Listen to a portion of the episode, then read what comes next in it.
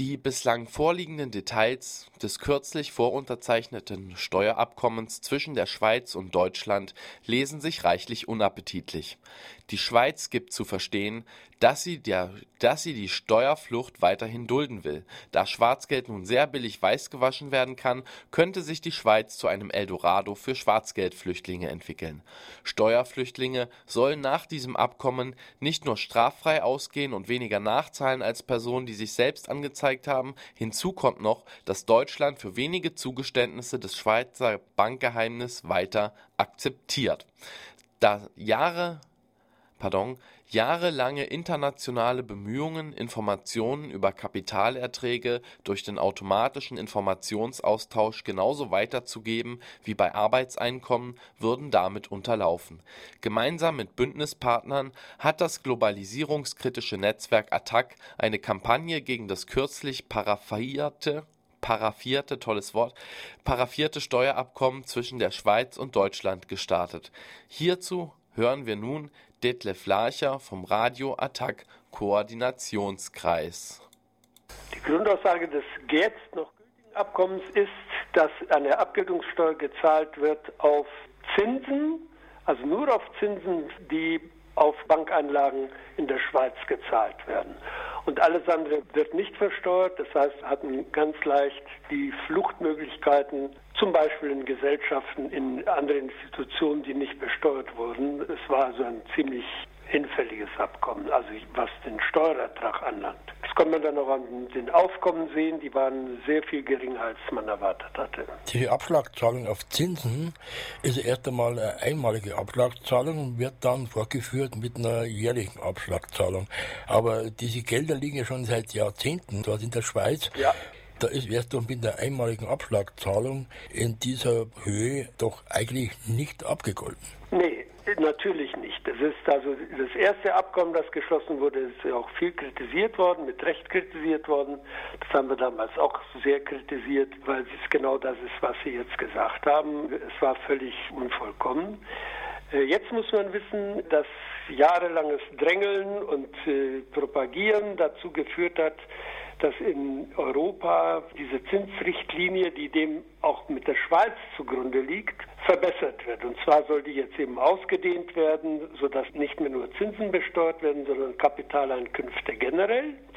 Und die europäischen Verhandlungen sind eigentlich auf dem Wege zu einem automatischen Informationsaustausch zwischen Banken und Steuerbehörden, sodass also dann wirklich Transparenz herrscht und man weiß, wie viel der Steuerpflichtige wo an Kapital hat und was er an Erträgen hat, sodass er ordentlich besteuert werden kann. Und diese Verhandlungen werden jetzt torpediert durch dieses bilaterale Abkommen, das inzwischen paraffiert, aber noch nicht unterschrieben ist zwischen Schweiz und Deutschland. Und die Schweiz hat ein ähnliches Abkommen mit London auch paraffiert. Das unterläuft eben genau die europäischen Bestrebungen. Also es geht eben weg vom automatischen Informationsaustausch Kapitalerträge würden dann in der Schweiz ganz anders behandelt als Arbeitseinkünfte.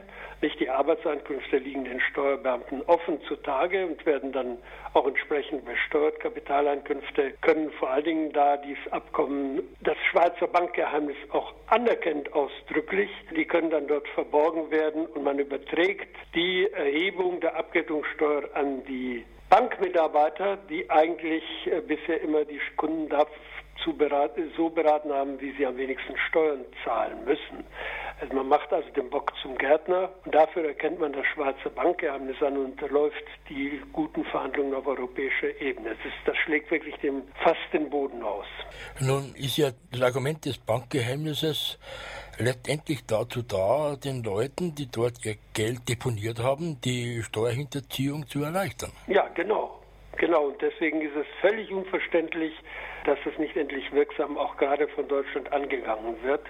Wenn Sie an die ganzen Geschichten denken von der Kavallerie, die mit der Steinbrück gedroht hat und so, und dann kommt so ein Ergebnis raus. Es ist unglaublich.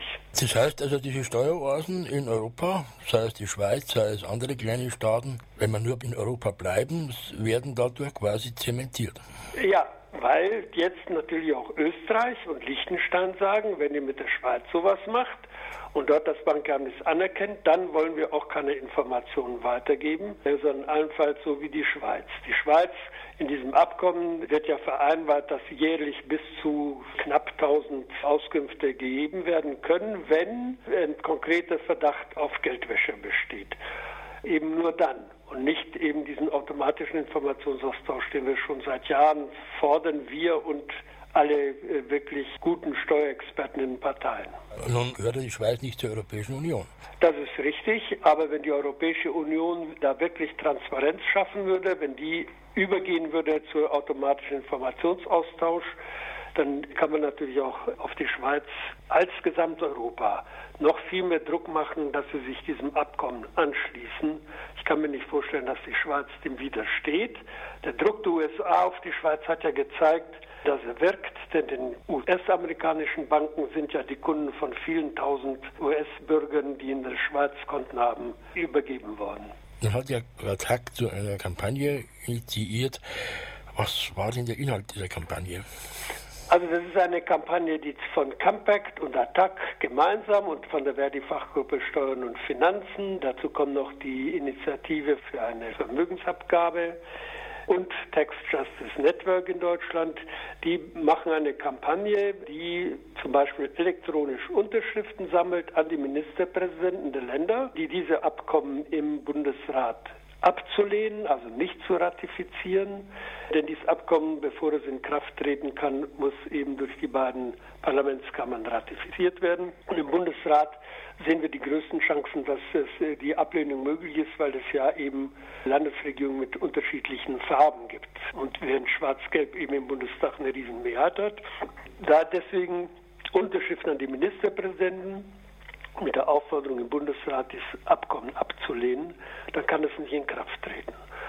Gleichzeitig haben wir Briefe an die Ministerpräsidenten geschrieben, also mehr persönliche Anschreiben und diese elektronische Kampagne läuft. Und wir werden in Landeshauptstädten auch äh, Aktionen durchführen, weil dieses Abkommen darf nicht in Kraft treten. Und wie lange wird die Kampagne laufen? Na, mindestens bis zur Bundesratsentscheidung.